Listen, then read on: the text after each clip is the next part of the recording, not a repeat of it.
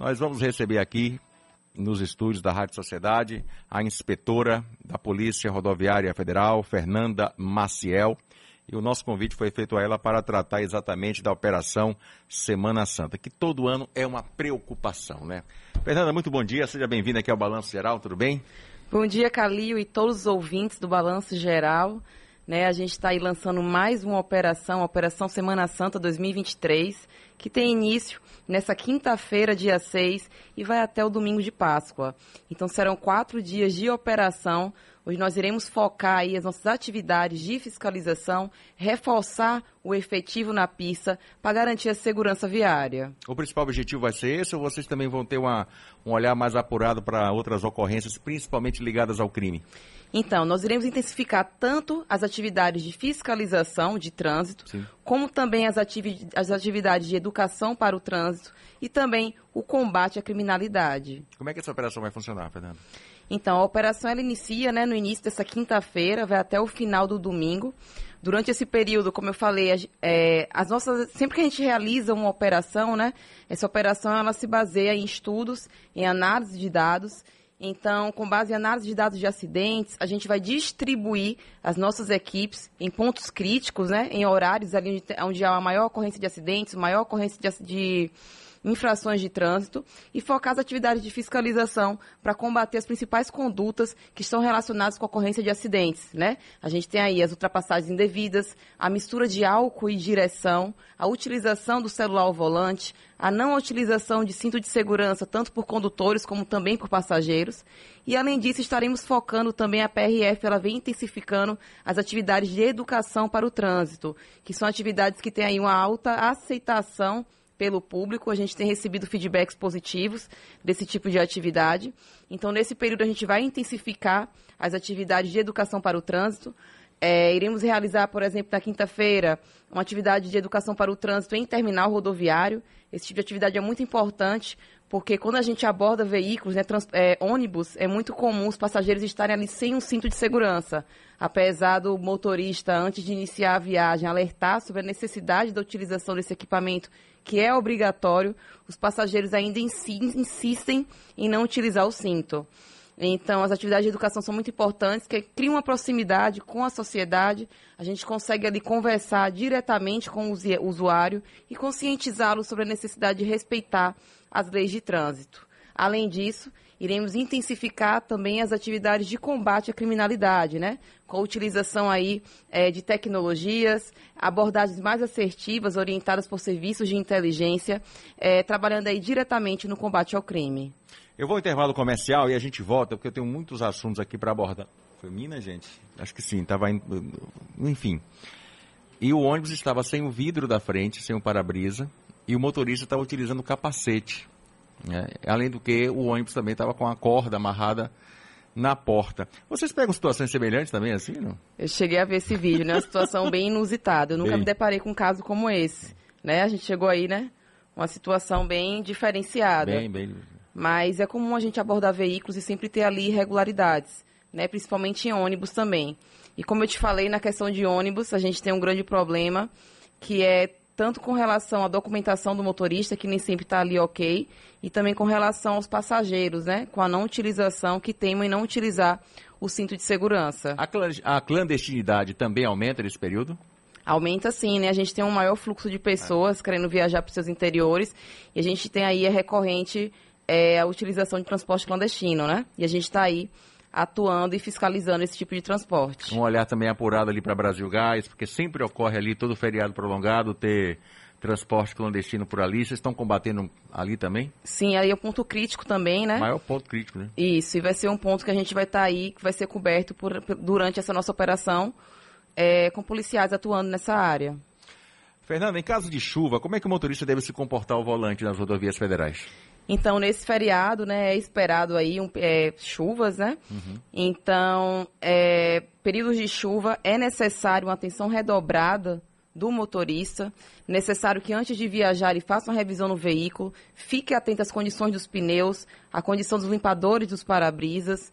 É, além disso, né, a, a questão dos sistemas de iluminação, lembrar de acender os faróis, dirigir, reduzir a velocidade, aumentar a distância de segurança de outros veículos, só realizar a ultrapassagem com segurança, de forma a evitar um acidente de trânsito. Os maiores acidentes hoje ocorrem também pela ultrapassagem irresponsável? Sim, uma das principais causas da ocorrência de acidentes de trânsito, né?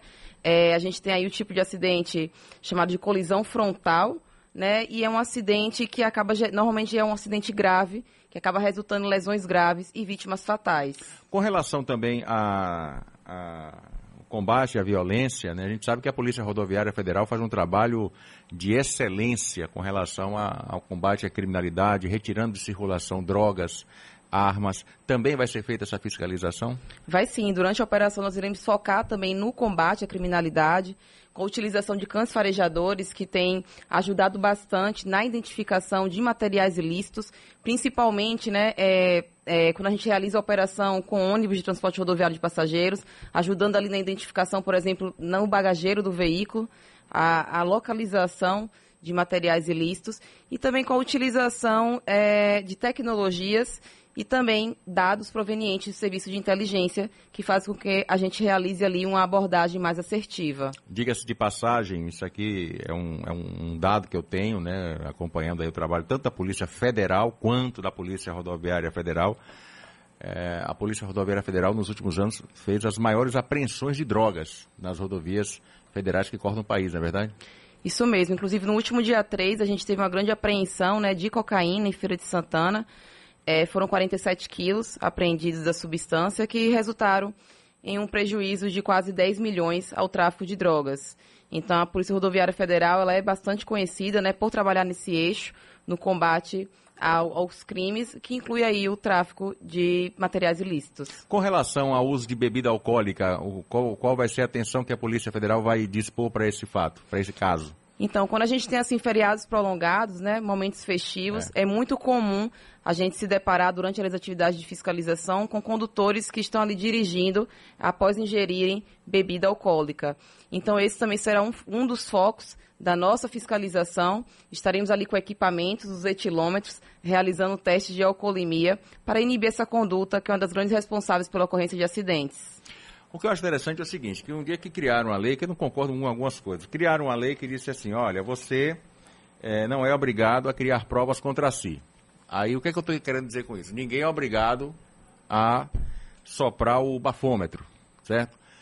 Mas é importante explicar também para o motorista, aquele que não aceita é, soprar o bafômetro, quem me disse isso foi um juiz. Eu conversando com ele numa emissora de rádio que eu trabalhei, ele me disse exatamente isso. A partir do momento que você se nega, você também está assumindo a responsabilidade que eu posso entender que você realmente estava utilizando é, bebida alcoólica naquele momento. Nesses casos, quando a pessoa se nega a fazer o bafômetro, o que, que é feito?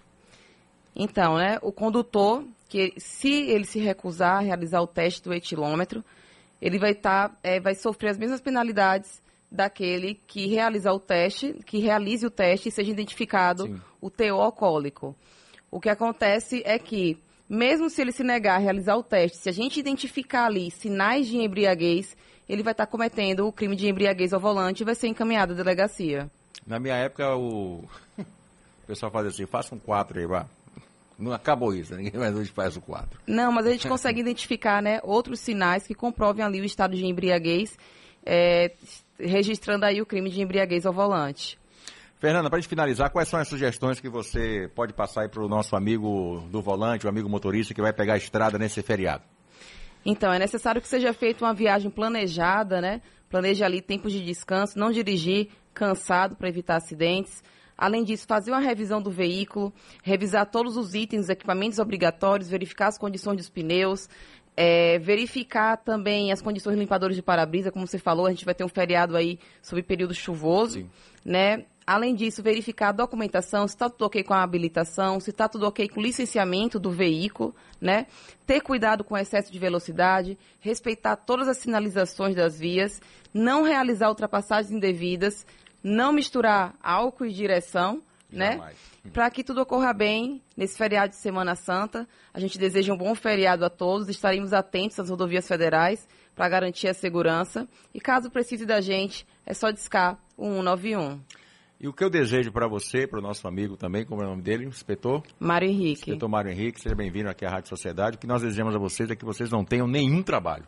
É, é o que eu sempre desejo ao pessoal das forças de segurança, das forças de fiscalização, que não tenham nenhum trabalho com relação a acidentes na, na rodovia. Obrigado, Fernanda. Muito obrigada, Calil. Fernanda Maciel, inspetora da Polícia Rodoviária Federal, foi a nossa entrevistada hoje no Balanço Geral, falando sobre a Operação Semana Santa. Já já tem mais aqui, hein? Daqui a pouco eu vou conversar com meu amigo Felipe, com amigo, uh, meu amigo Vinícius, da Zoibé Caps. Olha, a partir de hoje, o SAMU de Ilhéus pode suspender o atendimento porque os médicos contratados via pessoa jurídica não vão mais trabalhar.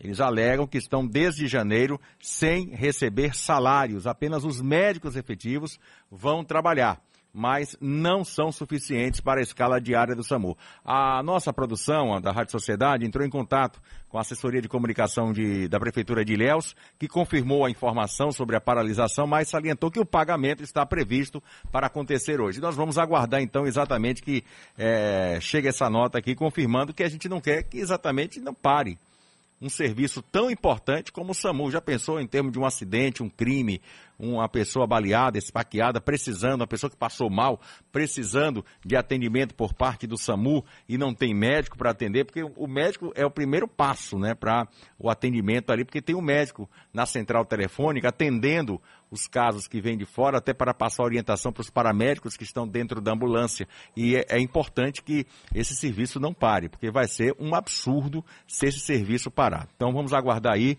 que a prefeitura solucione esse problema o quanto antes, para que a população de Ilhéus, das cidades vizinhas próximas a Ilhéus, não fiquem sem um serviço tão importante como é o serviço do SAMU. Vamos lá?